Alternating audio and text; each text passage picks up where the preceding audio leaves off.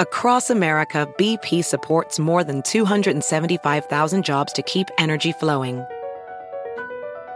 Jobs like updating turbines at one of our Indiana wind farms and producing more oil and gas with fewer operational emissions in the Gulf of Mexico. It's and, not or. See what doing both means for energy nationwide at bp.com slash investing in America. Hola, bienvenidos. Estas son las noticias del día en NTN 24.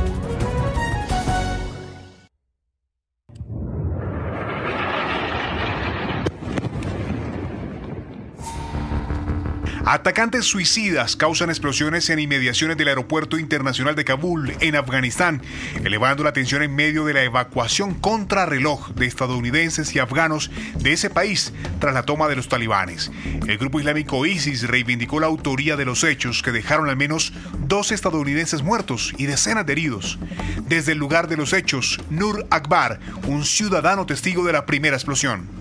Estábamos esperando con mi familia, con mis amigos, amigas, a, los militares de extranjeros que, que vengan para recogernos, para tomarnos y llevarán dentro del aeropuerto.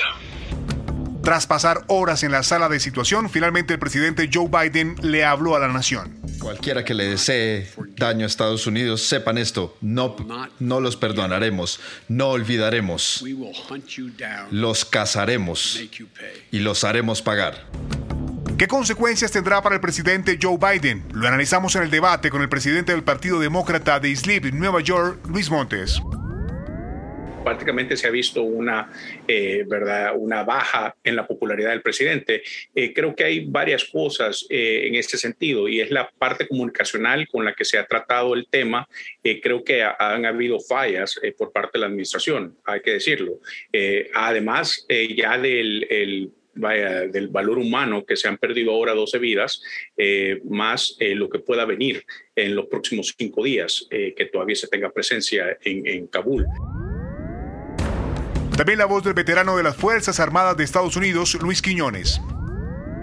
La verdad que culpabilidad política hay para repartir a los dos lados, porque las administraciones, de, empezando con Bush, cometieron errores desde el principio y no planificaron bien la entrada y la salida. Así que en vez de preocuparnos ahorita, en este momento, de, de, quién tiene la culpa por razones políticas, me parece que deberíamos de tratar de implementar un plan unido para poder salvar las vidas y evitar los problemas más adelante vamos a tener oportunidades para poder ver quién tuvo la culpa, quién tuvo más culpa que el otro. Y finalizamos con el analista político Robert Valencia. El inicio de la guerra, como todos sabemos, era claro. Después del 11 de septiembre era capturar a Bin Laden, que casualmente ni siquiera fue capturado en Afganistán, sino que fue abatido en Pakistán y eh, minimizar la fuerza militar de Al Qaeda. En vista de que esto comenzó a lograrse, ya Estados Unidos a partir de ese momento empezó a tener debates internos dentro de sus cúpulas de liderazgo y no sabían qué hacer realmente en Afganistán. Preocupación internacional por la salud de la expresidenta interina de Bolivia, Yanine Áñez, quien recientemente intentó atentar contra su vida, según sus abogados. Áñez permanece en prisión mientras es investigada, por lo que desde el oficialismo se ha calificado como un intento de golpe de Estado en 2019 contra el entonces presidente Evo Morales. En los micrófonos de NTN 24, su hija, Carolina Rivera Áñez, denuncia lo que considera un maltrato a su madre. Yo la veía delicada la, veía bien deteriorada, la veía que estaba muy débil, no podía caminar, la veía tan grave que eso es lo que me tenía desesperada, angustiada. Y yo les decía, les, pedía solicitud al penal, les pedía el, régimen penitenciario, les pedía al juez, no me daban ningún tipo de información y mi madre cada vez peor, ¿no? Conversamos también con Jorge Richter, portavoz del gobierno de Luis Arce. Desde el oficialismo se niega que se esté incumpliendo el proceso judicial.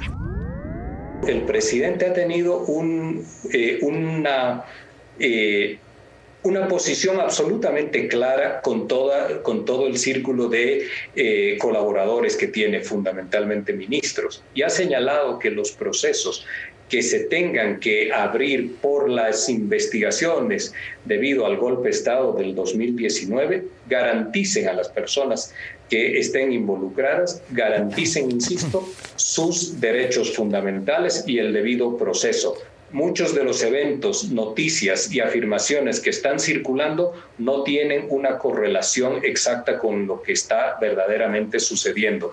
La señora Áñez no está privada de sus derechos fundamentales, recibe las visitas de sus familiares, tiene acceso a los servicios básicos, asistencia médica, pero por supuesto pasa y atraviesa un momento, un momento difícil en lo que significa los procesos por los cuales está siendo investigada y que sin duda, seguramente como a cualquier ciudadano, le, le generan una afectación emocional que puede preocupar.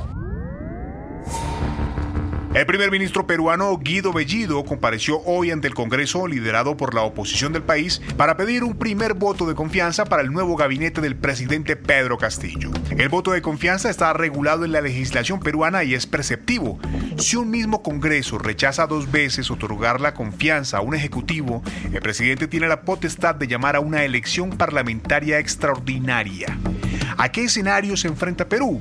La politóloga María Claudia Augusto arroja luz sobre este tema. Venimos de una segunda vuelta reñida, tenemos un Congreso de mayoría opositora y el Ejecutivo, lejos de nombrar quizás un gabinete que pudiera generar mayor, consenso con eh, personas con mayor trayectoria, ha puesto había una repartija, pues no un cuoteo entre personas eh, técnicas, pero también personas de, otras agrupaciones y organizaciones. Entonces sí está enfrentando un momento difícil y es eh, bastante lamentable porque es un momento difícil a un mes de haber iniciado el gobierno. Lo que se ha visto en los últimos 10 años, en verdad, es el gobierno de Ollantumala en estas sesiones, es que si antes el Congreso debatía unas cuatro horas y votaba el mismo día la cuestión de confianza, eh, eh, discute hasta altas horas de la noche, ¿no? Se hacen preguntas a los ministros y el día de mañana en la mañana ya debería estar dándose la votación. No debería retrasarse más por un tema de estabilidad también para el país y para la toma de decisiones. El presidente de México respaldó la postura de su Cancillería sobre la orden de la Corte Suprema de Estados Unidos de restaurar el programa Quédate en México. La Cancillería mexicana aseguró que buscará resolver el problema de fondo de la migración a través de programas de desarrollo y empleo en países expulsores de migrantes.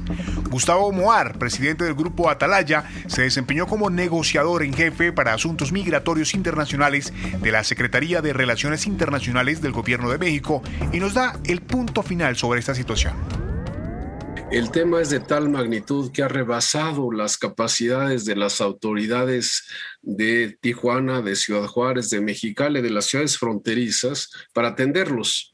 Yo estuve ahí hace algunos meses y es muy dramático. Eh, se han establecido campamentos muy informales en lugares muy abandonados, muy lejanos de las ciudades, abajo de los puentes internacionales, donde ve usted a mujeres solas con niños muy chiquitos, familias enteras que tienen en realidad muy pocas posibilidades de ser Ese es el, fondo del asunto.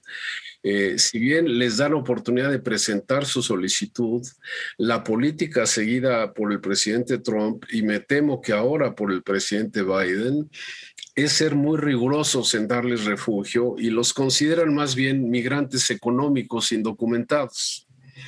De manera que es muy difícil tener eh, formalmente la aprobación de refugiado, lo cual les daría entonces un acceso mucho más ordenado y protegido a radicar en Estados Unidos.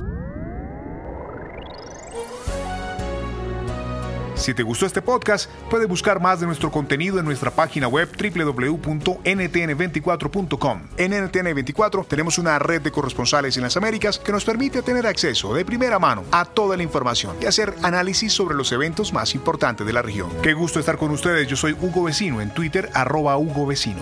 En el podcast de NTN24 te informamos y te acompañamos.